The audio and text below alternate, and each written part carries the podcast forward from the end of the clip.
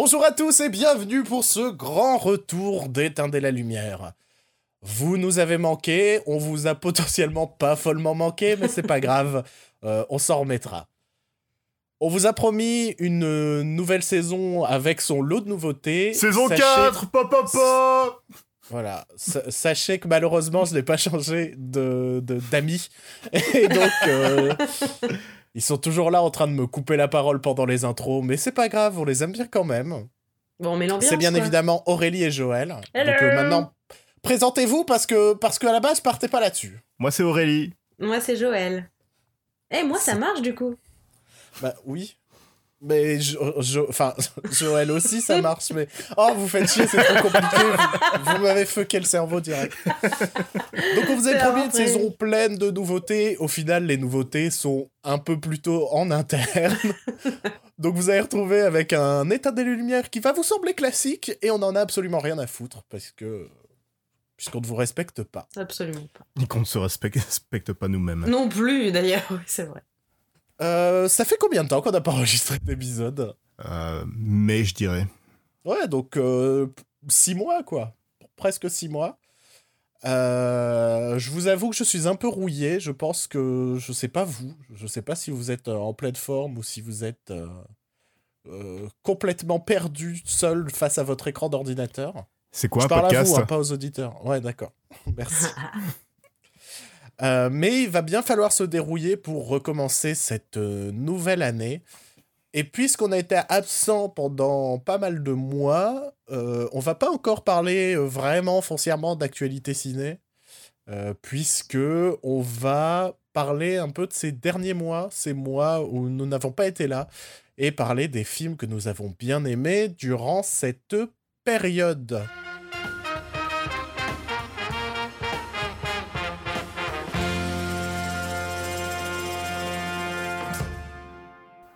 Je vais commencer par une euh, question absolument existentielle.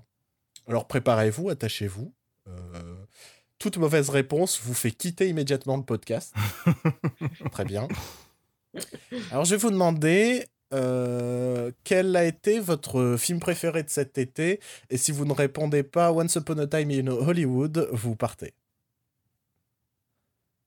Très bien. je, crois qu'il y a, je crois qu'il y a un piège. Alors J'attends. Hein. Moi, c'est X-Men Dark Phoenix. Vous voulez vraiment pas répondre? Bon, d'accord, c'est Once Upon a Time in Hollywood. Once Upon a Time in Hollywood. Merci, merci. Au moins, Joël a fait l'effort de trouver notre réponse. Aurélie, au moins. Bon, j'ai rien vu, moi, cet été, tu sais bien. Mais en même temps, il n'y avait pas grand, grand chose à se mettre sous la dent. Heureusement qu'il y a eu un Tarantino de 3 heures qui permet un peu de, de combler le temps libre qu'on avait cet été. Euh, vous l'aurez compris, on va parler de Tarantino, on va parler de Once Upon a Time euh, in Hollywood, un film qui a fait beaucoup parler cet été, euh, qui a divisé de façon assez surprenante. Alors pas forcément la critique, mais en tout cas les spectateurs. Euh, je, connais personnellement des gens qui l'ont vu et qui n'ont pas trouvé ça, terrible, mais pour des raisons que, que je, qu'on va étaler un peu plus tard, je pense.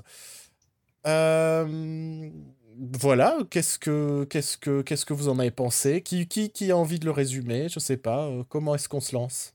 On est rouillé, on est rouillé, on va pas se mentir. Encore en vacances. Ouais. Vas-y Aurélie, tu parles, vas-y, tu vas me résumer euh, ce, Tarantino.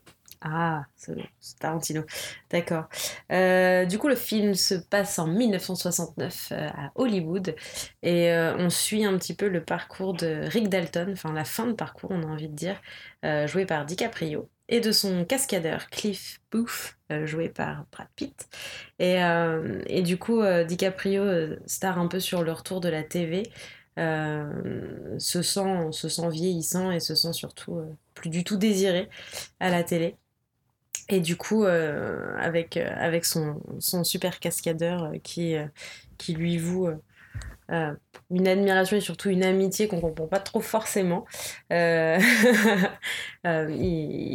traîne un peu de tournage en tournage et ça se passe en parallèle de la famille Manson qui se prépare à, à, à massacrer euh, euh, les gens riches des quartiers, des beaux quartiers d'Hollywood, dont Sharon Tate, dont on suit également en parallèle le parcours euh, dans cet été 1969. Voilà, un peu sur l'histoire générale. Je suis toujours impressionné de sa capacité à, à résumer un film. Bah, je trouve que quand je le résume, ça a l'air super chiant du coup, alors que ça l'est pas du tout. Ouais, mais c'est très bien condensé. tu es un peu mon antithèse. Moi, je parle trop, c'est confus. Toi, c'est clair. On sait exactement de quoi ça parle. Si j'avais dû faire le résumé, là, on en serait seulement à dire que Brad Pitt, il joue Cliff Booth. tu vois? Et j'aurais été, ouais, mais en fait, c'est son homme à tout faire, mais c'est un peu en même temps, mais c'est surtout son cascadeur, mais il s'en sert aussi au quotidien. Genre, il y a un moment, il répare le toit, et en fait, tu vois? Alors que toi, clair, conçu, conçu. Conçu aussi, concis, conçu. Et euh, impressionnant, impressionnant. Euh, très bien résumé. Euh, je vais tout de suite rebondir sur un point que tu as, cité et qui, euh, qui est une des raisons que j'entends assez souvent, en tout cas auprès des gens que je connais qui n'ont pas forcément apprécié le film. Je me rends compte à quel point, en fait, bah, l'histoire des Manson a soit été oubliée par pas mal de gens en France, soit est carrément complètement inconnue. Et, je connais vraiment des gens qui ont été surpris par la fin du film, qu'on va peut-être pouvoir spoiler un peu plus tard parce que ça va, maintenant le film est sorti depuis quelques mois. Mais euh, il y a plein de gens qui n'ont pas forcément compris qui était euh, ce mec euh, qui passe à la maison de Sharon Tate à un moment dans le film et qui sont ces jeunes filles qui sont rassemblées dans, dans, cet ancien, ouais, cet ancien décor de western là, je, je sais mhm. plus, euh, je sais plus le nom de cet endroit. Et, et donc il y a plein de ces éléments là qui sont complètement passés à côté de plein de gens. Et je sais que c'était c'était une des raisons majeures parfois de l'incompréhension du film de Tarantino. Ah ouais? Euh, bah en tout ah, cas, je suis des, des, gens que je connais, vraiment, vraiment ceux qui n'ont pas apprécié, connaissaient pas particulièrement euh, l'affaire Manson. Euh, je pense que tu leur dis le nom de Manson, ils pensent d'abord à Marilyn Manson, tu vois. Je pense qu'on est plus là-dedans. Euh, D'accord. Et, et...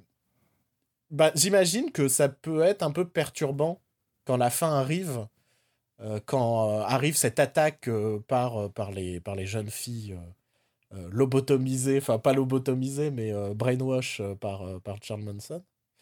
je pense que oui, on peut être surpris. Après, la surprise est malgré tout une bonne chose au cinéma, alors je ne vois pas ça comme un défaut, même si tu connaissais pas l'histoire euh, originale. Quoi. Mais cela dit, ce qui est, ce qui est bien aussi, c'est que c'est une surprise quand tu connais l'histoire. Aussi. Oui, ça, ça on, on, va en revenir. Donc ça marche mais, de toute façon. Euh, mais dans tous les cas, c'est c'est ça. En fait, moi, j'ai du mal à voir ça comme un défaut, même si tu connaissais pas l'histoire, en fait. Mm. Enfin, bon. Mais je sais que c'est un truc qui a beaucoup gêné. Euh, ça fait tellement partie de l'histoire américaine, ces meurtres, que je sais pas, ouais, je suis pas sûr que en francophonie euh, ce soit euh, connu quoi. À part euh, les clampins qui s'intéressent fortement à, la pop culture et à l'histoire américaine, mais sinon. Bah, j'ai l'impression qu'il y a eu un énorme revival, enfin c'est un peu horrible de dire ça, mais un revival sur Charles Manson depuis ces derniers mois parce que entre Mindhunter euh, et, et avec le même acteur en plus. ouais, j'avoue. et les séries sur Netflix, le Tarantino, il y a eu une espèce de ouais, de, de hype d'un seul coup où on parlait que de lui. Euh, ouais, mais tout est un peu tout est un peu sorti au moment du film ou un peu après. donc euh, donc euh, voilà. En tout cas, comme tu as parlé de ce point, je voulais insister là-dessus. On va revenir un peu plus généralement sur le film, sur notre appréciation du film. pour ceux qui nous suivent sur Twitter, même individuellement, j'avais fait une série de tweets à la sortie du film où euh, je parlais du fait que c'est sans nul doute un de mes films préférés de l'année et d'assez loin. Euh, pour euh, diverses raisons. je pense que la principale, c'est que au, au, moment de la sortie de Django Unchained, mmh j'ai sûrement fait partie des rares déçus de Django Unchained. Ah non. Euh, où je trouvais que Tarantino se caricaturait et se reposait sur... Euh, en fait, c'était trop, je vais faire le film qui va forcément plaire aux gens qui aiment bien euh, mes films. Et ce qui, moi, m'avait laissé pas mal de côté. En plus, il y avait pour moi 45 minutes de trop à la fin du film. Enfin, il y a plein de choses qui vont pas pour moi dans Django Unchained. Et c'est un film qui m'avait vraiment fait peur et qui m'avait fait dire Ah merde, euh, même Tarantino peut peut-être, peut même lui être euh, potentiellement en déclin. Au final, on a eu The Eightful Eight qui avait déjà pas mal déçu beaucoup de gens et moi j'avais vraiment beaucoup beaucoup aimé qui était certes presque une pièce de théâtre, c'était très bavard. Euh, on a l'impression que c'est euh, que c'est euh, oui que c'est une pièce de théâtre, je me répète, mais on est dans un décor unique avec plein de personnages très colorés et c'est principalement leur confrontation et leur joute verbale qui va animer le film. Et là, on a un film qui, je trouve, est complètement différent de The Eightful Eight, qui est assez différent de ce que ce qu'a pu faire Tarantino pendant 10-15 ans, qui est un film purement d'atmosphère, de reconstitution, euh, d'amour pour une époque, pour des gens, pour un cinéma. C'est c'est pas un film foncièrement très narratif, c'est pas un film euh, euh, à la violence graphique, enfin pas principalement. Mais c'est pas Kill Bill, tu vois. Il y a pas un truc très stylisé de la violence et très. Très. Très pop, on va dire, de la violence. Non, là, on est dans. On est dans une journée à Hollywood en 1969. Voilà comment ça se passait. On sent que Tarantino est amoureux de ses personnages. On sent que Tarantino est amoureux d'Hollywood de cette époque-là. Et on sent une nostalgie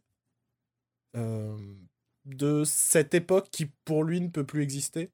Euh, même le Star System, au final, euh, je, pense qu'il est un peu, en tout cas dans le monde du cinéma, euh, un peu plus compliqué aujourd'hui à mettre en place. enfin, il y a plein de choses qui ont changé dans Hollywood ces dernières années et, et j'ai presque l'impression que c'est Tarantino qui dit pas bah c'était mieux avant, mais bah voilà, c'était comme ça avant et moi j'aimais bien ça. Et je trouve que c'est un très joli film pour les gens qui veulent un film sur, euh, sur euh, le Hollywood, de, de, sur l'âge d'or presque d'Hollywood. Voilà. Bonne soirée. À la semaine prochaine.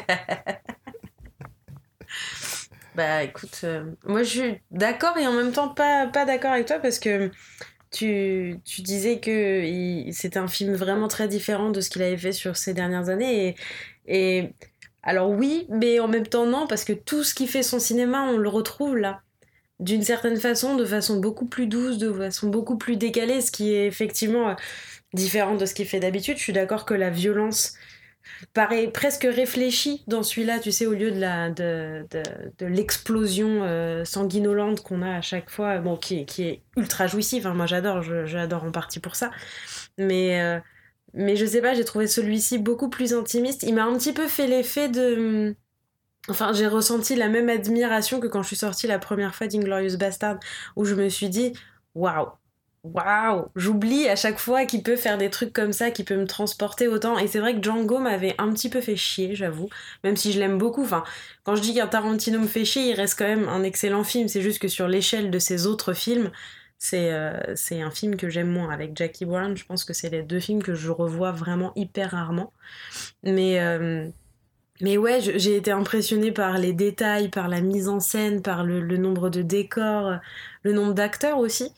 Et je vraiment, vraiment, il m'a transporté. Et je crois par contre que c'est la première fois que Tarantino m'a ému comme ça. Mhm. Parce que j'étais ému, je crois que j'ai rarement été ému dans ses films, si ce n'est Kill Bill, euh, la toute fin quand il retrouve sa, sa ptiote, quoi. Mais sinon, sur. Euh, enfin, les dernières scènes quand, quand, quand DiCaprio, euh, du coup, va retrouver ses voisins, et mhm. l'apparition du titre, euh, je me suis mise à chialer. Je me suis dit, putain, il est fort le con. Ça m'a vraiment fait un gros choc. Et je me suis dit, j'avais jamais chialé un Tarantino. Bon, ben voilà, ça, je peux rayer ça de ma liste, quoi. Et, et ouais, je l'ai trouvé émouvant et je l'ai trouvé euh, très triste aussi. Cette fin, elle, elle, elle est bouleversante.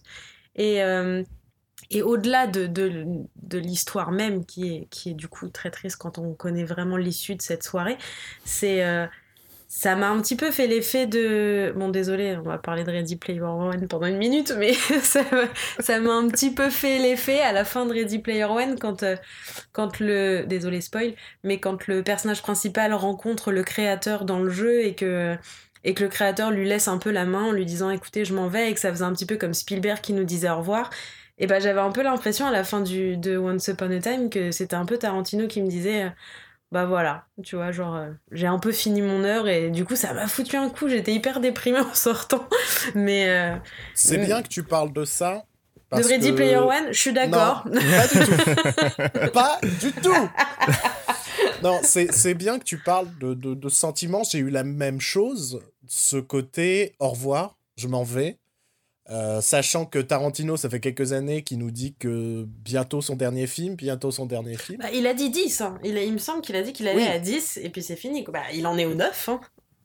Et techniquement, le prochain sera le dernier, sauf que, bon, euh, depuis, il y a eu plein d'interviews où il fait, je sais pas, celui-là, je pourrais peut-être partir sur celui-là, il est bien, mais, mais j'avais dit que j'allais encore en faire un, donc je vais peut-être en faire un, puis ce sera peut-être un film d'horreur, ou alors ce sera peut-être euh, sera peut-être euh, Star Trek, ou ce sera peut-être euh, machin. Kill Bill 3. Résultat, on, on sait pas ce que nous prépare Tarantino. Mais c'est très bien comme ça.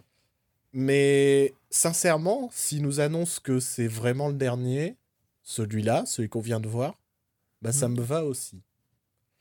Parce que, comme tu dis, il y a un sentiment bouleversant de d'au revoir, de voilà, je m'arrête là, j'ai fini, euh, c'est tout ce que j'avais à dire, c'est tout ce que j'avais à faire, qui pareil m'a aussi euh, bouleversé. Bah, y a une...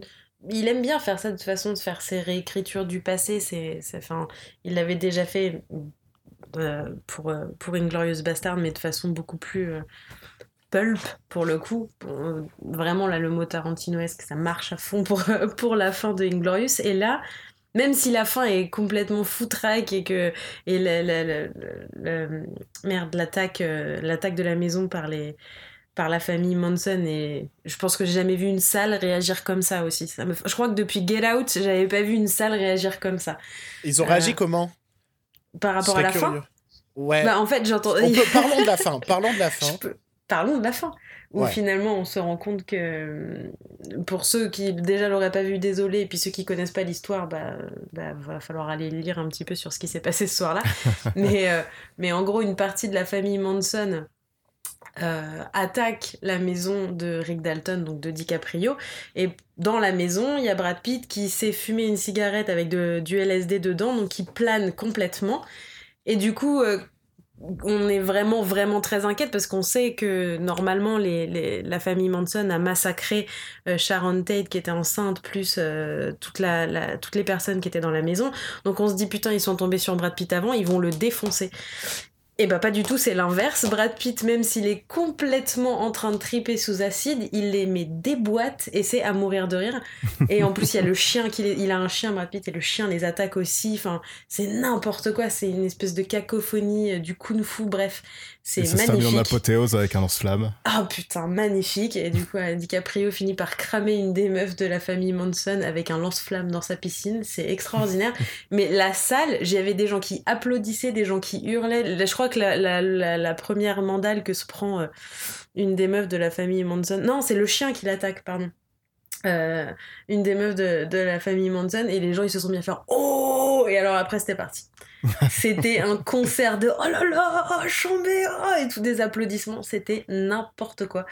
Mais du coup c'était parfait pour le film. Même moi je crois que j'arrêtais pas de faire des ah, je me souviens que le, le lance-flamme, les gens ont applaudi. Hein. Bah quand, DiCaprio va chercher son lance-flamme dans, dans, dans, le petit, euh, comment on appelle ça un Le petit, petit, cabanon euh, extérieur, là.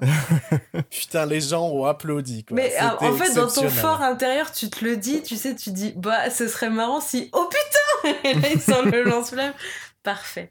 Surtout qu'on voit, on voit le lance-flamme pendant le film. Mais oui, absolument. Quand Brad Pitt va dans le KGB, enfin dans le cabanon pour euh, aller réparer l'antenne télé. Euh. Ah bah Tarantino c'est quand même euh, faire du foreshadowing et des trucs comme ça. Hein. Il sait faire un film, c'est con. C'est pas, pas le dernier des manches, quoi. On va pas pas le dernier des manches. On devrait appeler l'épisode comme ça d'ailleurs. Tarantino, c'est pas le dernier des manches. Avec la fiche du dernier des Mohicans. How dare you? Vous savez que c'est moi qui dois faire ça derrière? Euh, et toi, Joe Bah, qu'est-ce que vous voulez que je rajoute de plus? Bah, il y a plein ça? de choses. Je sais pas, les acteurs, tiens, on n'a pas parlé du tout de. ouais, on va peut-être parler du cast. Ouais, euh, alors je vois que tout le monde a vraiment adoré Brad Pitt dedans, mais il y en a un que j'ai vraiment adoré, c'est DiCaprio dans ce film, en acteur euh, complètement... euh, qui a perdu complètement confiance en lui, qui est jamais sûr de lui, qui, est toujours au, bord de la crise de nerfs, qui pète un câble dans sa, dans sa caravane, parce que, euh, dans sa loge, parce qu'il joue très mal, il pense qu'il joue très mal. Et euh, franchement, son personnage m'a vraiment beaucoup touché. Euh, Il y a cette scène où il y a une petite, une petite fille actrice qui lui apprend la vie d'acteur, qui était très drôle. et sa réponse très touchante aussi. Enfin, après, quand euh, la fille euh, lui donne son approbation de, de son jeu d'acteur, il, est, il a la, la larme à l'œil. Il, Ah, est, c'est un super passage. il est vraiment très bien. C'est vraiment DiCaprio que j'adorais dans ce film. J'ai peut-être une théorie sur pourquoi les gens, et dont moi, ont peut-être plus euh, remarqué Brad Pitt. Je crois que c'est parce que DiCaprio n'a jamais oublié quel putain d'acteur c'est. jamais. Hum, c'est vrai. Brad Pitt, on avait peut-être oublié. Et, et, et quand tu le vois dans, dans ce personnage de la coolitude, alors que c'est un mec qui a potentiellement tué sa femme. Oh putain, cette scène. Il y, a, il y a toute cette sous-trame qui en fait dure 5 minutes en mode Oh, il a peut-être tué sa femme. Ok. Euh, on on en fait, moi, ce film m'a vraiment, vraiment rappelé que Brad Pitt, c'est un putain d'acteur. C'est vraiment un putain d'acteur et on l'a complètement. Enfin, je, trouve qu'on l'avait oublié parce qu'il allait nous faire du World War Z, des conneries comme ça, quoi. Là où DiCaprio est peut-être un peu plus sélectif et DiCaprio démonte toujours tout, quel que soit le film, en fait. Alors, oui, oui, non, c'est vrai. Non, je suis de... c'est vrai. Après, moi, je- j'adore le jeu de Brad Pitt. Je l'ai toujours aimé, même quand il fait des films de merde. Mais il m'a pour le coup un peu plus gêné. Enfin, je trouvais que son, son jeu restait plat. Après, c'est le personnage, le fait qu'il soit cool, qu'il ait pas de. Enfin, du coup, moi, ça m'a un petit peu saoulé. J'aurais voulu qu'il me donne un peu plus. En fait, on a Di- DiCaprio qui t'offre des caisses de jeux, de jeux, de jeux, et Brad Pitt qui a un peu la bitch resting face tout, tout le Ouais, long mais- du truc. Après, ça va avec le personnage, hein, je dis pas le contraire. Je trouvais qu'il jouait très très bien. Mais enfin, la première scène où on voit Léo, là, quand il a sa discussion avec Al Pacino dans, dans le resto, il sort et il se met à chialer en disant que c'est un raté. Euh, pff, en deux minutes, j'ai genre putain, mais c'est vrai qu'il est doué, il lui fait chier. Tu vois, il y avait un. Mhm. Ouais, mais Un j'ai- truc, je- euh. faudrait que je retrouve un jour cet article que je trouvais très intéressant sur euh, à quel point on a plus tendance à remarquer une performance quand un acteur pleure qu'autre chose.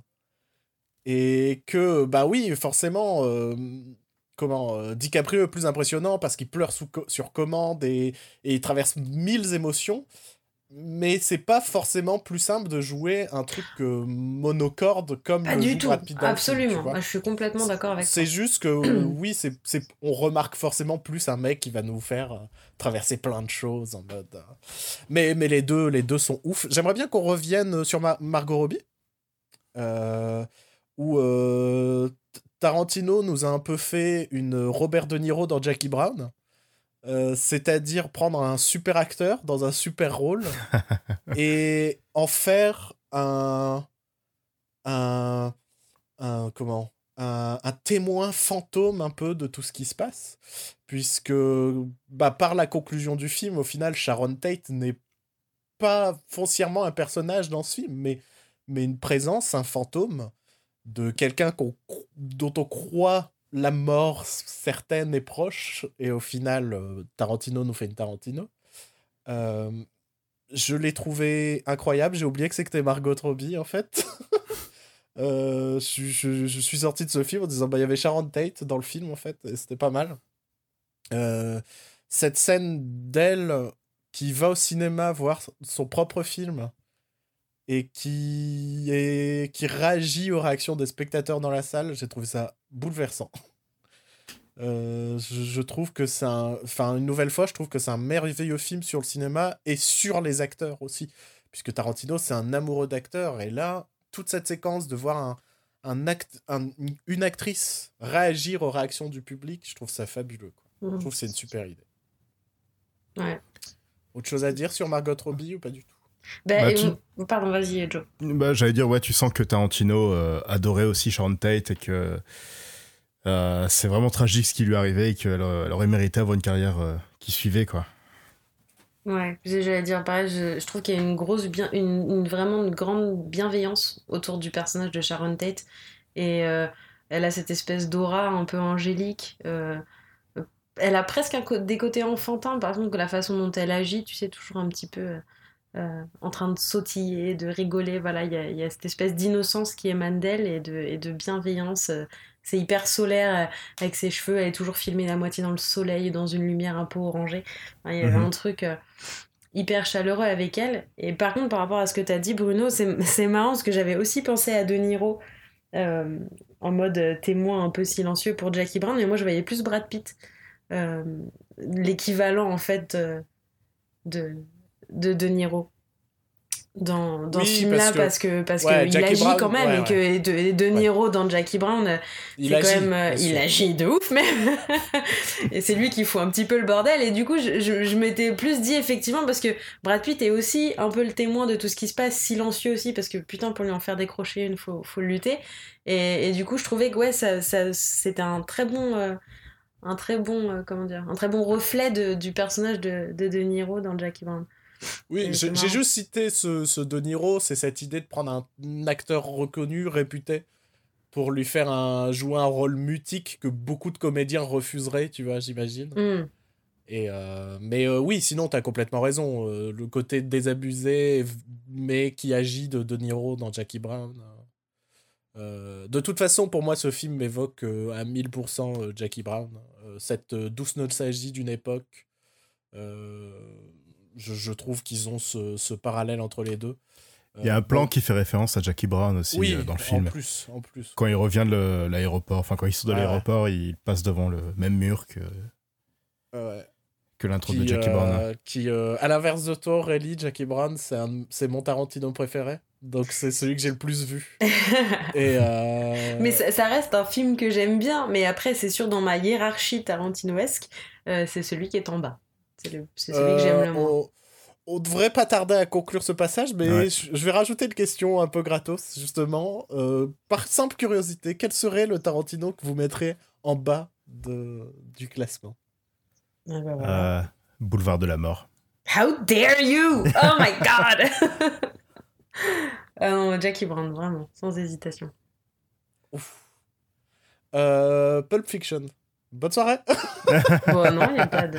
Et qui vous mettez tout en haut, par contre? Ah, c'est dur ça. Ah bah oui, eh oh, parce que ça, c'est facile hein, de cracher sur. Euh, comme... Arrêtez, on va dire qu'on mais qu'on est que je négatif sais. après. Mais je, je crache Moi, pas sur Boulevard de la mort. Je dis juste que c'est mon, mon- celui que j'aime le moins. Ça reste un très, ça reste un bon film, mais c'est pas mon préféré. Moi, j'ai. Pour moi, c'est son plus celui, Celui que je mets en haut. Euh, le premier que j'ai vu au cinéma, en fait. Donc, euh, Inglourious Bastard. à l'inverse de toi, Ellie, Jackie Brown, c'est mon Tarantino préféré. Préféré. Préféré. Ouais. Puis c'est toujours un plaisir de voir des nazis se faire défoncer. Et je suis sorti de là euh, en me disant. Déjà, j'étais impatient d'aller voir mon premier Tarantino au ciné. Euh, je suis sorti de là en... avec Tarantino qui baise l'histoire et qui en a rien à foutre. Et je me souviens que ça m'a mis une claque. Je suis, je suis convaincu qu'en termes d'écriture, tout ça, il y en a d'autres que je préfère, mais pour ce, cette émotion, de, enfin, je me souviendrai à vie de ce moment où je suis allé voir Inglourious Bastards au cinéma. Hmm. Est-ce que son épisode des experts compte, euh, compte aussi? Arrête, il est ouf cet épisode. Quand Nick il est enterré vivant là? Ouais. Ah non, mais il est ouf. Tu peux l'acheter en DVD d'ailleurs, juste cet épisode. Pour Je l'ai info. en, je l'ai en Blu-ray. Ah, je savais Et donc, sinon, vous, et on va conclure sur Tarantino comme ça. Euh, En premier, c'est euh, merde, Les Huit Salopards. Ah, c'est un chef-d'œuvre. En termes d'écriture, il est absolument fou. Mais en termes de tout, hein. de mise en scène, de jeu d'acteur, c'est un. La musique, mon dieu. Non, mais ce jeu, je peux pas. Genre, je, je crois que c'est un des rares Blu-ray que j'ai, dans lequel j'ai investi. Il y a Seven et il y a lui. Et, euh, et c'est vraiment. euh, Et je l'avais vu quand il était passé au Gaumont à... sur les Champs-Élysées. Il était en, en 70 mm, avec une pause au milieu avec euh, la musique d'Ennio Morricone. Et c'était mais un véritable spectacle. J'en avais des frissons. C'est vraiment le, le plus. Pour moi, le plus fort. Mais, mais je les aime tous. Et toi, Joe? Le grand final euh, dans le cinéma des Glorious Bastards, ça doit être une de mes plus grosses claques au cinéma. Ah, c'était fou. hein. C'était euh, intense comme ça. Je dirais aussi Inglourious Bastards. Voilà, voilà. Très bien, on va enchaîner et je vous propose qu'on fasse une petite pause respiratoire et que euh, je pense que c'est un petit peu le moment d'écouter une de nos nouveautés de cette année. C'est Pascal Obispo avec son nouveau tube. je sais pas, j'ai eu le sentiment, j'ai vraiment eu le sentiment d'être sur, animateur sur RTL2 pendant deux secondes. Non, une petite nouveauté, puisque euh, je crois que c'est l'heure, attention, je regarde ma montre virtuelle, mais oui, c'est l'heure de la chronique d'Aurélie.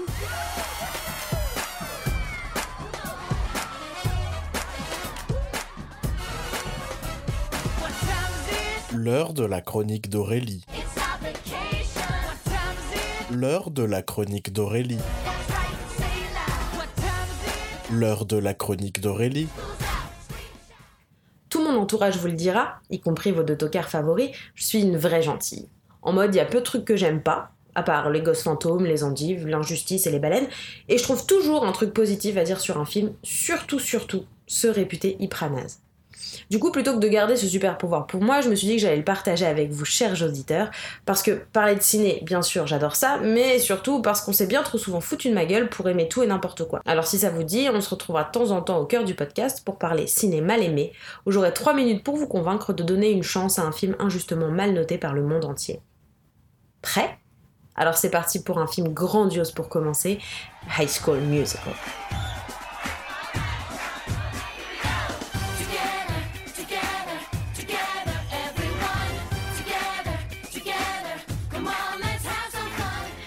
Ah oui, let's have some fun, comme il chante. Et quoi de mieux qu'un film Disney Channel pour ça?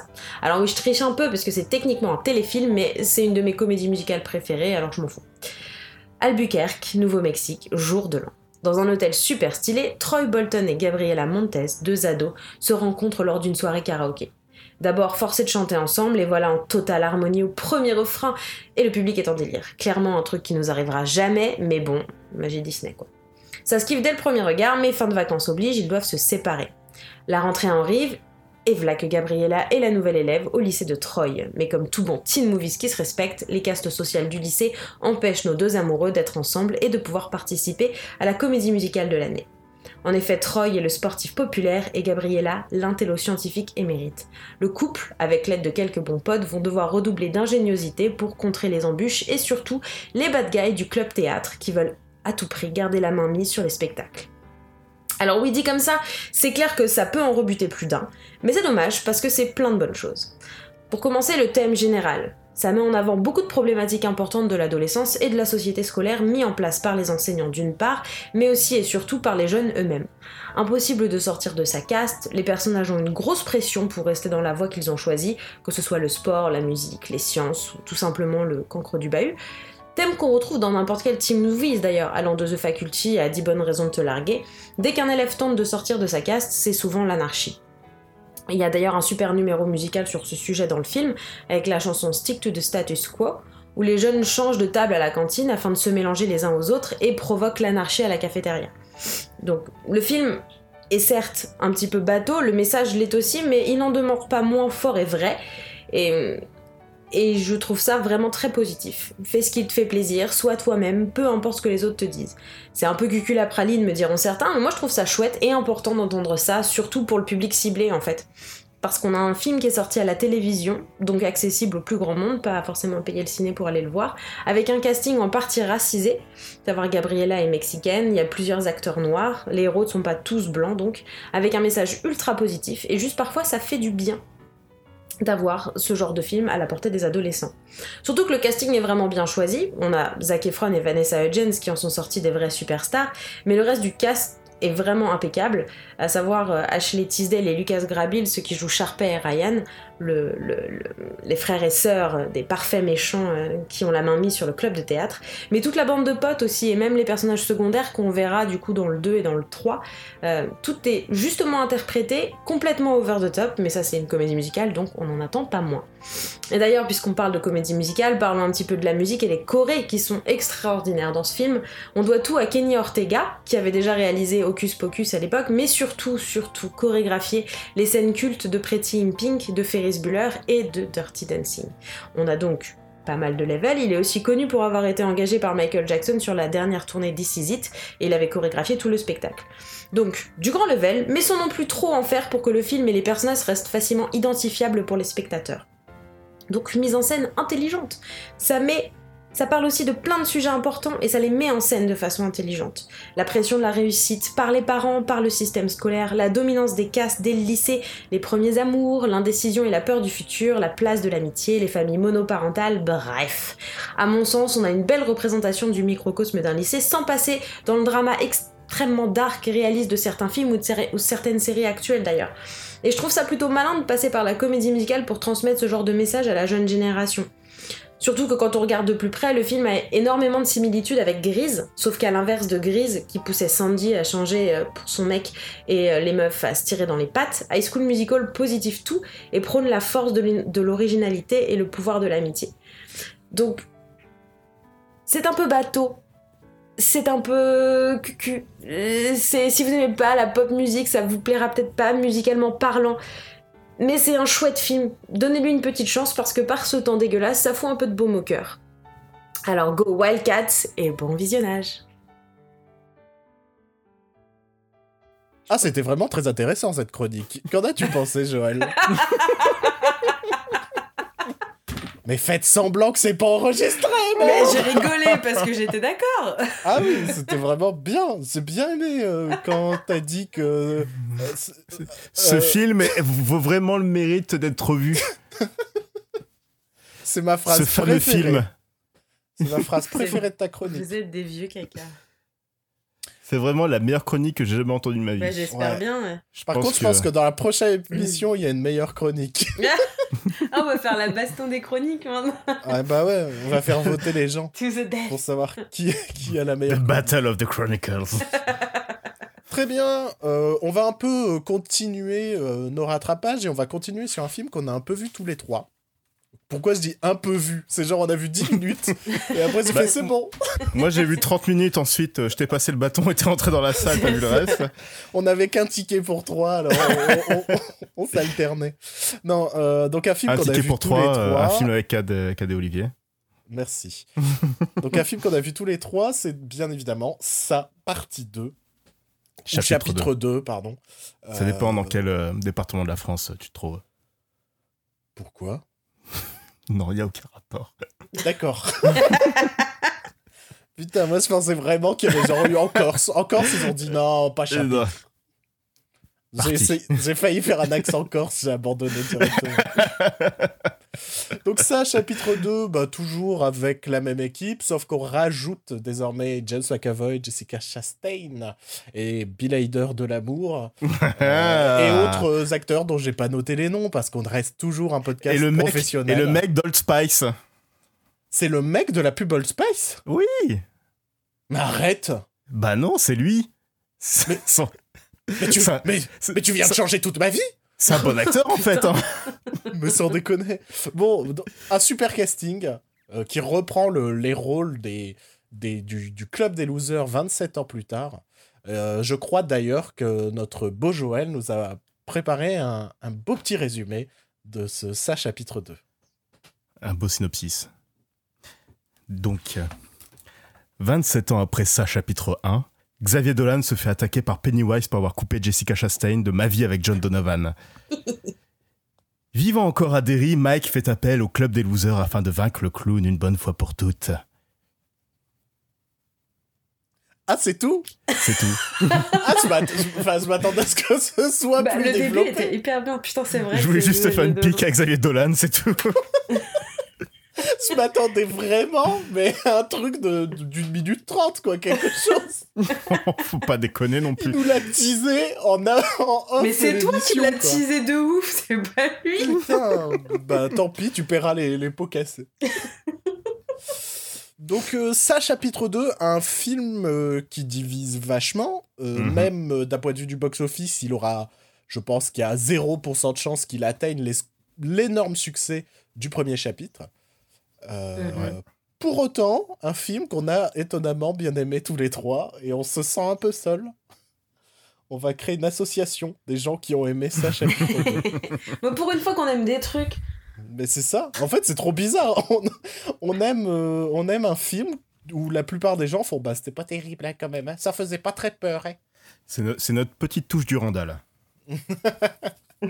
Bon, euh, bah allez, qu'est-ce que vous en avez pensé? Euh, Je vous écoute. Bah, Vous- C'était long, ça fait rarement peur. Puis il y a beaucoup trop d'humour. Et ça dépasse souvent les limites du cartoonesque aussi. C'est pour ça que c'était génial. Ah oui, j'allais dire, bah attends, vous avez pas des trucs positifs là? Parce que là, ça donne pas du tout envie de. Bah si, c'était bah, c'était super drôle comme film. Moi j'adore ce j'adore toujours le côté comédie horrifique. Je suis un grand fan de la saga Evil Dead et euh, c'est toujours un plaisir de voir ce, ce genre de film au cinéma. J'ai pas eu ce même sentiment depuis euh, Jusqu'en enfer justement de, Sal- de Sam Raimi Ah, oui. qui a ce côté euh, bah vas-y, je te fais peur mais à côté, je te fais aussi mourir de rire. Puis il y a, il y a Bill Hader dans ce film. Bill. Hader qui, euh, qui tire la couverture à lui, qui, qui prouve que euh, en fait le personnage de Richie, c'est vraiment le personnage principal des deux films. Ah, c'est dans les films, c'est le best perso. euh, Richie. c'est. euh, Et ouais, j'ai aussi une petite, j'ai aussi une petite pensée pour euh, James McAvoy, Jessica Chastain, hein, qui passe inaperçu dans ce film. Oh, Et c'est de leur faute. Fallait pas jouer dans Dark Phoenix. Je vois pas le rapport, mais Moi non plus, mais c'est purement gratuit. Bah, ils ont joué dans Dark Phoenix. Donc retour de karma. euh, Jessica Chastain aussi. Ah, elle joue la méchante dans Dark Phoenix. Ah bon Ah, mais Jessica Chastain, des fois, elle fait des choix étranges. Ah, oui. Mais. Euh, et- et moi, j'ai quand même vachement aimé. Même euh, la longueur, en fait, c'est vrai qu'il fait presque 3 heures, mais je les ai pas vus passer. Mais moi non plus. hein. Et effectivement, pourtant, je suis une grosse flippette. Vous demandez à qui, qui vous voudrez, je suis vraiment ridicule. Et bah, j'ai vraiment pas eu peur, si ce n'est la scène avec la vieille. Mais euh, qui m'a vraiment mis mal à l'aise. Mais les vieux, c'est c'est flippant, comme dirait un grand poète. Donc euh, j'étais vraiment, vraiment très, très mal à l'aise. Mais sinon, Cette dans l'ensemble. Ah, cette, cette, cette scène est vraiment trop genre. non. Et puis ça m'énerve parce que ça- pourtant, enfin, tu te dis, ils ont grandi, 27 ans, ok, ils ont oublié un petit peu euh, une partie de, de leur passé, mais putain, ils apprennent jamais, quoi. C'est flippant, ils y vont quand même. Bon, ça m'énerve, du coup. Ce genre de truc, ça me gonfle. Mais, euh, mais non, en fait, moi, j'ai eu beaucoup de plaisir à retrouver les personnages parce que j'ai même. euh, j'ai aimé les personnages, pas forcément les acteurs, mais je Mhm. trouvais que le club des losers était ultra attachant. Et ça m'a fait plaisir, enfin, cette espèce de repas où ils se font, euh, qui se font au resto chinois. C'est juste un bonheur de les regarder tous ensemble et de les regarder euh, discuter les uns avec les autres. Et, et oui, évidemment, il y, y en a beaucoup pour Billy Hader, mais c'est normal. Euh, c'est clairement normal. Mais, euh, mais j'ai trouvé que si ce n'est McAvoy et Chastain, ils avaient tous leur place. J'ai beaucoup aimé l'acteur qui joue Ben, notamment parce que c'est quand même lui qui fait le lien entre tout le monde. Je crois que c'est même lui qu'on doit voir le plus sur le film. Le faux Josh Brolin. Attends, non, Ben. Ben, c'est le, c'est, c'est celui qui est resté à Derry. Non, mais je. Ouais, mais je vois le. Ah, non, Ben, oui, pardon. Ouais, ouais, non, Attends, non. Ben, c'est Ben, lequel? Ben, non, c'est Mike. noir. C'est Mike. Ah, Mike, pardon, excuse-moi, oui, Mike. Oui. Mike, c'est le, ouais, c'est le libraire, c'est le, le libraire Oui, qui c'est restait. celui qui est resté, effectivement. Pourquoi, je sais pas pourquoi je l'appelais Ben. Non, Ben, c'est, l'ancien gros. Mm. Oui. Ah, Ben. Mais ça aussi, j'ai trouvé ça plutôt, plutôt rigolo. Et je trouve, alors ça, au- au-delà de, finalement, de McAvoy et Jessica Chastain, qui finalement ressemblent le moins aux enfants, je trouve que tous les autres, c'est les mêmes Ouais. tronches. Et Ouais, le ouais. pire étant, celui qu'on voit pas longtemps, celui qui joue Stanley. Celui Ah, qui... putain. Mais j'ai même... de- c'est, la coupe de cheveux aussi qui allait, enfin, qui, qui fait tout. euh. Mais je sais pas, les mimiques, je- enfin, il joue, c'est celui qui joue le moins du coup dans le film. Et j'étais genre, mais soit le, en fait, le mec nous a menti et il, il avait déjà 35 piges dans le premier ça, et en fait, il, il est passé pour un ado, ou alors ils ont vraiment, c'est son daron, je sais pas. Il y a eu un truc où c'était vraiment la même tronche. Et celui qui joue, euh, comment il s'appelle, Eddie, celui qui est le l'hypochondriaque là. Ah, il était excellent lui aussi. Mais ouais, parce qu'on dit Billy Hader, mais lui, putain, il est Ah aussi ouais. hyper hyper fort. Donc Toute euh, la scène, euh, toute la scène du, de, de la douche et du couteau dans la joue. Euh, il était incroyable dans cette scène. Et une des meilleures vannes du film, ça fait 30 ans, t'aurais pu couper ton ta coupe mulet. c'est vrai. Oh merde. Mais euh, ouais, bah, comme vous l'avez dit, c'est un film très drôle, le casting est super. Euh, moi, je voudrais revenir sur un truc, sur le côté non horrifique. Euh, C'était déjà un peu présent dans le bouquin. Tout le monde considère que, le, Hmm. que le, bah, la deuxième partie de ça est largement moins bonne. Le film en est conscient, puisqu'ils ont carrément inventé une, nouvelle backstory pour le perso principal. qui est, euh, qui est devenu scénariste, euh, entre autres scénariste de films. Et on lui reproche justement de ne pas savoir écrire des fins. Et Stephen King qui le dit lui-même que sa fin, ses fins sont pourries. Et, et, et, et le film est conscient de ça. Et je trouve pour moi que justement, euh, je trouve qu'ils s'en sont très bien sortis. Mm.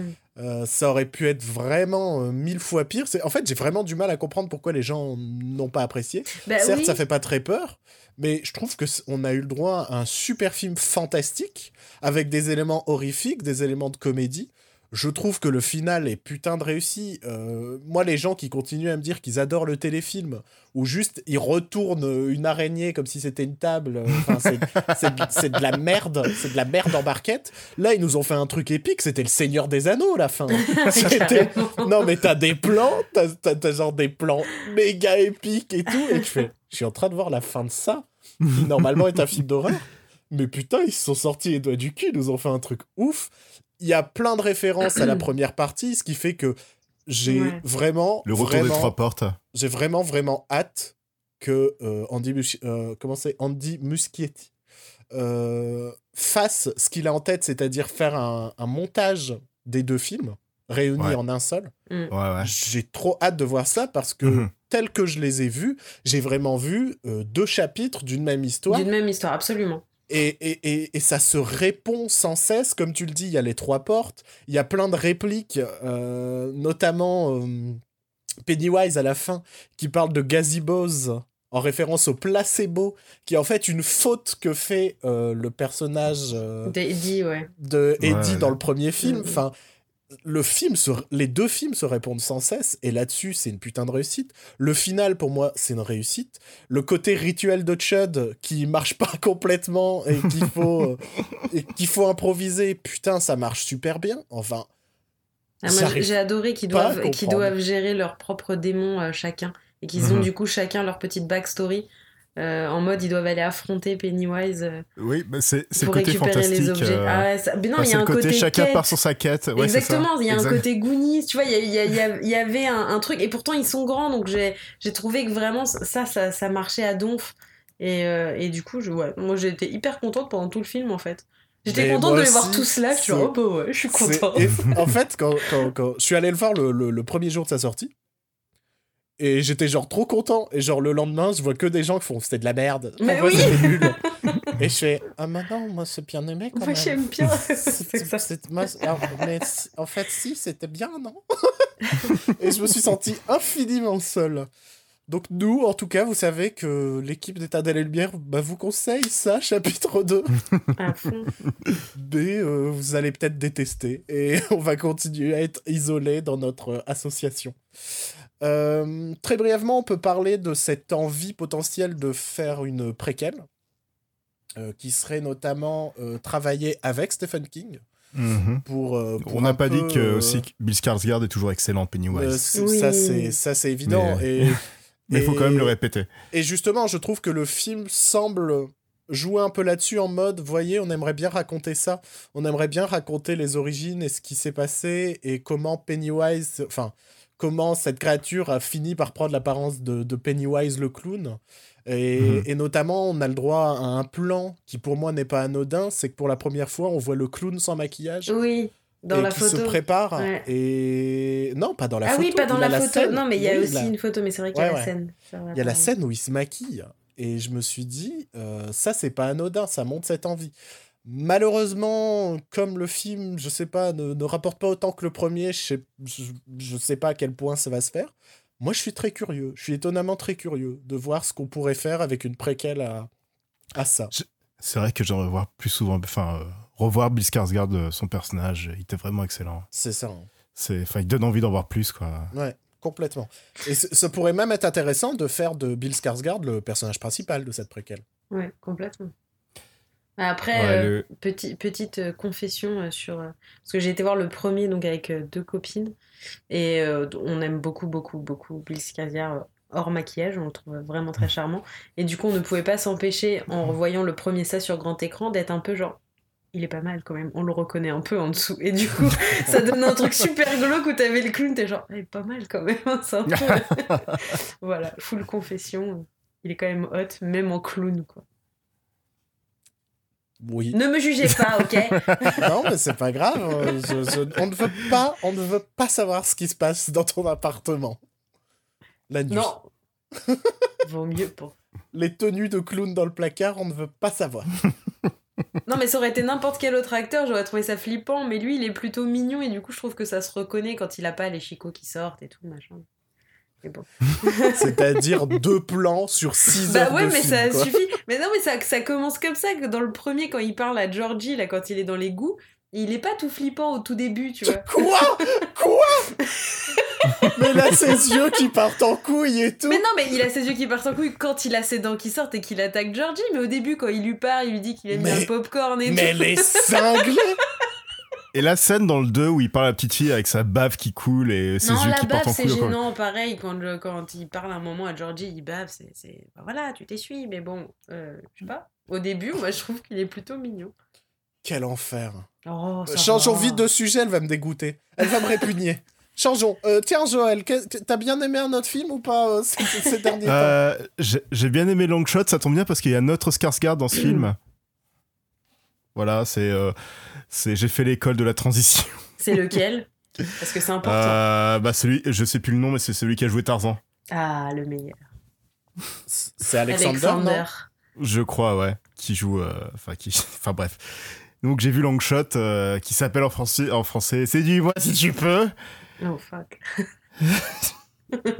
En gros, Charlize Theron, elle joue une secrétaire d'État qui, qui souhaite se présenter aux élections présidentielles des, des États-Unis. Des États-Unis d'Amérique même. Ça, je dis pas si souvent, c'est marrant de le dire, les États-Unis d'Amérique. Enfin bref. Et par un concours de circonstances, elle retrouve euh, le personnage de Seth Rogen, qu'elle babysittait 30 ans auparavant, qui est devenu euh, journaliste. Et par la suite, euh, elle va l'engager pour qu'il devienne son, son auteur de, de speech. Ah, je savais pas du tout que c'était ça l'histoire. Voilà, donc euh, c'est une comédie romantique euh, fortement sympathique et euh, fortement feel good avec euh, un couple fortement charmant aussi. C'est réalisé par Jonathan Levine, si je me trompe pas, qui avait fait euh, 50-50 et The Night Before, qui était aussi Ah de, ouais, cool, les deux. de très films très cool. The Night Before pour Noël, c'est vraiment très bien. Et euh, si vous aimez les films de science-fiction où euh, la, le personnage principal est une femme qui veut devenir une présidente avec comme plateforme l'écologie et qui tombe amoureuse de Seth Rogen, bah c'est parfait. Voilà, c'est assez drôle, c'est très mignon et euh, c'est euh, ouais, comme je disais, c'est feel good et on en a besoin en ce moment quand on voit la politique des États-Unis, mais ça c'est Putain, on devient un podcast politique, là, arrêtez. Faut- je pense qu'on peut pas. Quelle On n'a pas la. Oui, euh, on a à peine les connaissances pour le cinéma alors pour la politique. on sera encore plus des fraudes, quoi. Putain, quelle vie. Oh, quelle vie. Très bien, alors on va passer euh, à Aurélie qui a calmé ses ardeurs sur la famille Skarsgård. Euh, est-ce que, est-ce que toi, tu, tu as un film qui t'a, qui t'a plu ces derniers, ces derniers mois, ces dernières semaines? Oui, que j'ai pas vu non plus grand chose cet été. Je me suis contentée de rattraper mon retard pour, euh, pour The Away et deux, trois séries Netflix que j'avais jamais vues et qu'il était temps que je vois. Et euh, si ma grande claque, autre que le Tarantino, et je sais, Bruno, qu'on n'est pas du tout d'accord, mais moi, ça a été Midsommar de Harry Astor, qui est un réalisateur que j'adore. Pour, en deux films, hein, le mec a quand même réussi à, retourner mon monde en seulement deux films.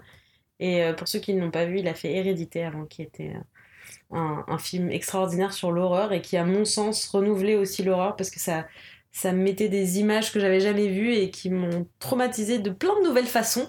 Et c'est toujours intéressant de voir des films qui vous traumatisent. Euh, et là, en l'occurrence, Midsommar euh, euh, a été. C'est pas tellement un film d'épouvante, je pense c'est surtout un film d'angoisse. Euh, et c'est très différent à mon sens parce qu'ils l'ont vendu un peu sur le thème de l'horreur en mode le nouveau film du, du, mec qui vous a terrifié avec Hérédité. Alors que c'est pas tellement ça.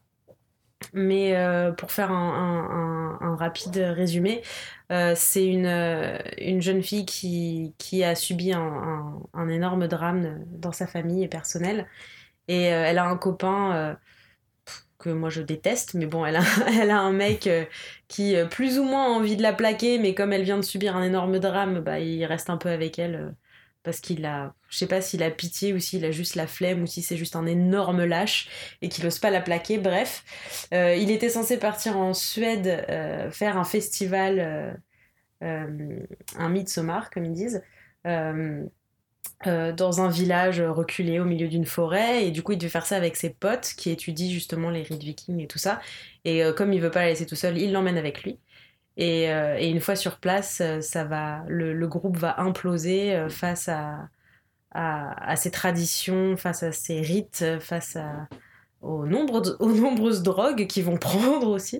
Et, et voilà. Donc c'est plus qu'un film, moi ça a été une véritable expérience visuelle et sensorielle parce que je suis sortie vraiment l'estomac un peu retourné. Euh, tout est très dérangeant, les images bougent de, tas de façons très très étranges pour nous faire ressentir eux le malaise dans lequel ils sont. Euh, il y a des scènes vraiment vraiment dures à regarder. Euh, c'est un, film très dur sur le couple, sur l'amitié, sur la mort. Enfin, moi j'ai vraiment été hyper transportée par ce film. Je le recommande vivement. C'est très dur à regarder donc je l'ai pas revu. J'aimerais beaucoup le revoir, mais pas tout de suite parce qu'il est de toute façon brûlé dans mon cerveau. Euh, et, voilà, la musique est belle. Il faut savoir que c'est un film qui se passe uniquement le jour, donc faire un film qui dérange et qui est angoissant et qui fait peur uniquement le jour, c'est toujours balèze, à mon sens. Euh, voilà, après je sais que Bruno a profondément détesté, et, euh, du coup j'attends qu'il saute à tout moment pour dire c'est de la merde cette année, on n'était qu'amour. je ne suis qu'amour, je te laisse donner ton avis. Bah voilà, j'ai fini. Enfin si, je peux juste dire que le casting est est vraiment, est vraiment top. Euh, Florence Pugh, si vous l'aviez pas vue dans. Comment ça s'appelle? The Lady? Je sais plus. Elle avait fait un film super bien où elle jouait une jeune aristocrate qui venait de se marier dans l'Angleterre, c'était superbe. Elle est aussi dans The Little Drummer Girl, la mini-série de Park Chan-wook. Euh, elle est vraiment géniale, donc euh, voilà, c'est elle qui porte vraiment le film. Et il y a Jack Raynor qui, qui avait joué dans Sing Street, notamment, qui est un acteur irlandais ultra, ultra cool. Et si vous regardez The Good Place.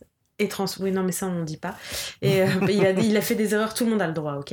Et, euh, et si vous regardez The Good Place, il y a le mec qui joue Chili, qui, ah, est, euh, qui est du coup hyper, hyper bien dans le film. Voilà, donc je vous recommande mille fois Midsommar. Mais, mais regardez un film cool après, genre un Disney, parce que... Très bien. T'as vu, j'étais sage. mais tu peux non, dire, je veux pas, je veux pas déglinguer un film que t'as adoré. Bah, ça m'empêchera pas de l'adorer quand même. Hein. Ce n'est pas dans l'intérêt de, de, la nouvelle formule du podcast, voyons. Oui, bon, enfin, on peut être un petit peu franc quand même, parce que... Bah, moi, j'ai détesté. enfin, bref.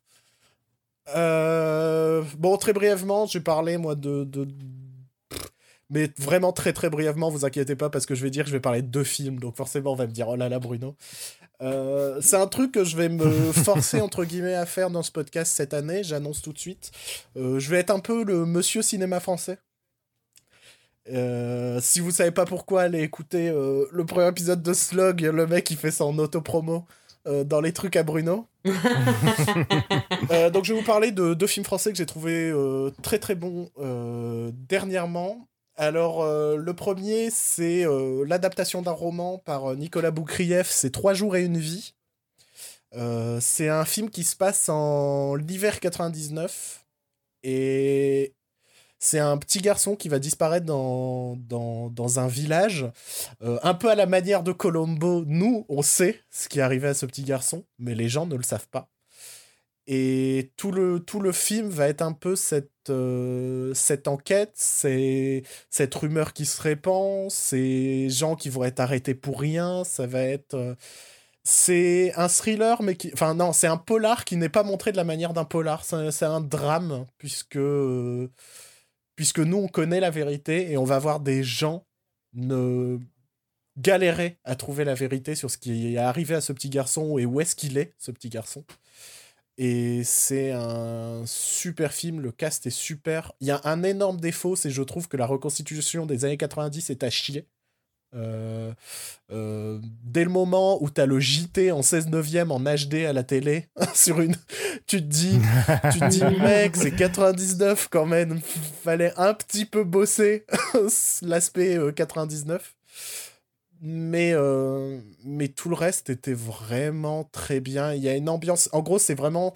C'est les Ardennes belges. Donc il y a de la brume tout le temps. Il fait froid, il pleut.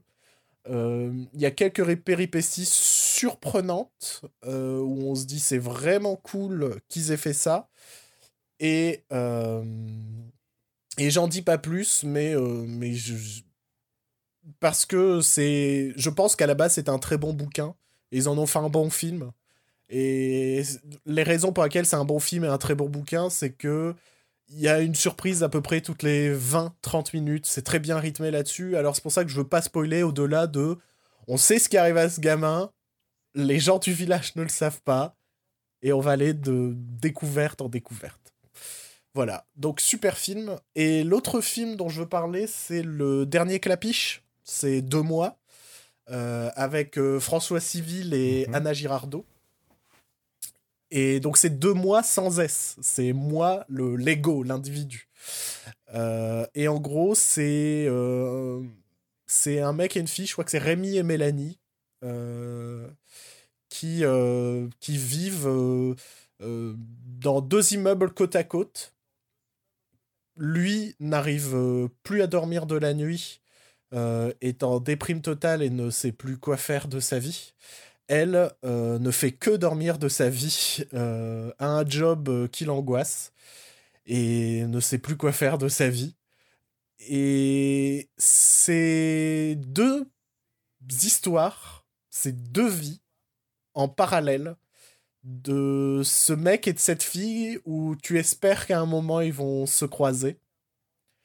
Et c'est un alors c'est centré sur ce sur ce concept de ces deux vies en parallèle. Donc il y aura des scènes communes, par exemple, ils sont chez le pharmacien au même moment et on a les deux scènes avec la, le le split screen. Non, c'est pas toujours ah c'est même pas toujours en split screen. Non, mais là, cette scène. Non, non. Parce qu'en gros, il y a deux desks avec les pharmaciens et on entend les dialogues en même temps. Tu vois? D'elle qui arrive pas à dormir, mm. d'elle qui, dort trop et de lui qui arrive pas à dormir, tout ça. Donc en gros, c'est en permanence un parallèle. Alors c'est soit scène après scène, c'est-à-dire il y a une scène, je vais chez mon psy, la scène d'après, elle va chez son psy, tu vois Ou alors mm. c'est carrément la même scène, ils se retrouvent en même temps au même endroit, mais ils se parlent pas. C'est deux personnages euh, qui n'ont pas particulièrement de dialogue euh, l'un avec l'autre. Donc en vrai, c'est vraiment deux histoires en parallèle de deux trentenaires paumés pour des raisons différentes qui vont croiser le chemin de même personnage. Et si j'ai aimé ce film, c'est qu'il y a forcément des trucs qui m'ont parlé, en mode euh, personne paumée qui approche des 30 ans. Mais surtout, il y a un truc qui m'a choqué. Je me dis, comment Clapiche, qui n'a plus 30 ans, euh, arrive toujours Enfin, les meilleurs films de Clapiche sont toujours pour moi centrés sur des vingtenaires, trentenaires.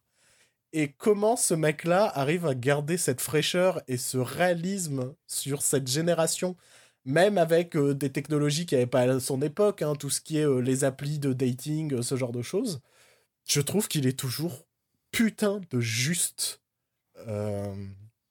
Ces, derniers films m'avaient un peu mis de côté, mais alors celui-là, enfin, je me suis tellement reconnu dans ce qu'il raconte et la fin est si jolie, si belle et pleine d'espoir et ça, ça, ça m'a mis une petite clacounette de petit film, parce que c'est un petit film, hein, c'est, c'est, assez simple dans ses décors, dans tout ça, mais de petits films qui dit plein de choses. Euh, et comme d'hab, comme c'est Clapiche, il y a aussi un peu une petite déclaration d'amour à Paris. Hein, on sent qu'il aime bien les petits quartiers de Paris. Euh, c'est un super film si vous êtes trentenaire et paumé. C'est un truc qui peut vous rebooster un petit peu. Voilà. Euh, et euh, François Civil et... Alors François Civil, je croyais que c'est un mec que j'aimais pas et en fait c'est un mec que j'aime bien. C'est surtout, j'ai l'impression qu'il il est arrivé avec 10% et après tu pouvais plus lui échapper quoi. Le mec était partout. Mais en fait, je crois que c'est pour ça que j'avais envie de pas l'aimer, c'est qu'il est partout. le Timothée Chalamet d'un seul coup, c'est genre partout, partout, partout. Mais, euh, mais François Civil dans ce film, il est tellement juste et t'as juste envie d'être pote avec lui, quoi. Il y a trop de moments, tu fais, mais je veux être copain avec ce mec-là. En plus, il y a toute une trame sur le fait qu'il n'a pas d'amis, que c'est un mec solitaire. Et, et tu te dis, tu veux le prendre dans tes bras. moi, je serais ton pote, moi. tu veux le prendre dans tes bras et faire, vas-y, viens, viens, aller boire une bière. Allez. Et il y a Pierre Ninet qui a un petit rôle très marrant aussi. Mais pareil, qui est partout, Pierre Ninet, alors. voilà, donc deux mois, c'est bien. Trois jours et une vie, c'est bien. Euh, Midsommar, c'est bien pour Aurélie. Long shot, long shot, c'est bien pour Joël. On vous conseille aussi de pas hésiter à, à voir ça, chapitre 2, mais en, en se mettant peut-être en tête que c'est pas un film foncièrement horrifique, mais c'est un bon film fantastique avec un peu de rigolade, avec un peu de. Oui, donnez-lui une chance. Donnez-lui une chance. Et le Tarantino, c'est forcément un des meilleurs films de l'année. Je crois que c'est là-dessus qu'on peut conclure ce retour euh, d'éteindre la lumière. Je sais pas si vous avez Oui. un dernier petit mot avant de dire au revoir.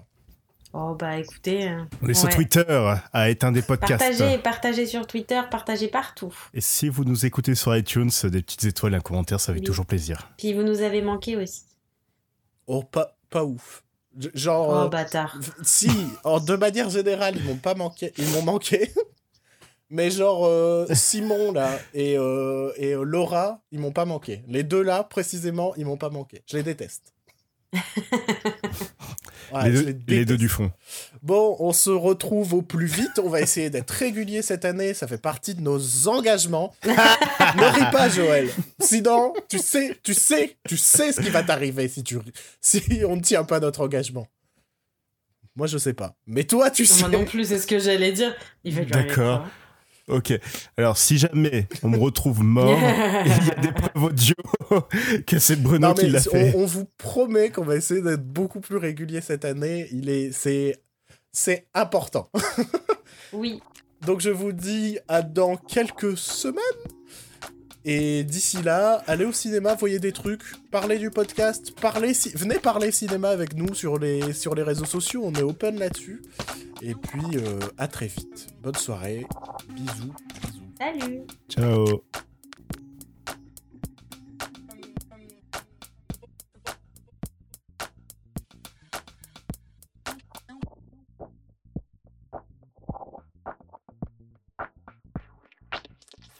À l'inverse de toi, Aurélie, Jackie Brown, c'est mon Tarantino préféré, préféré, préféré.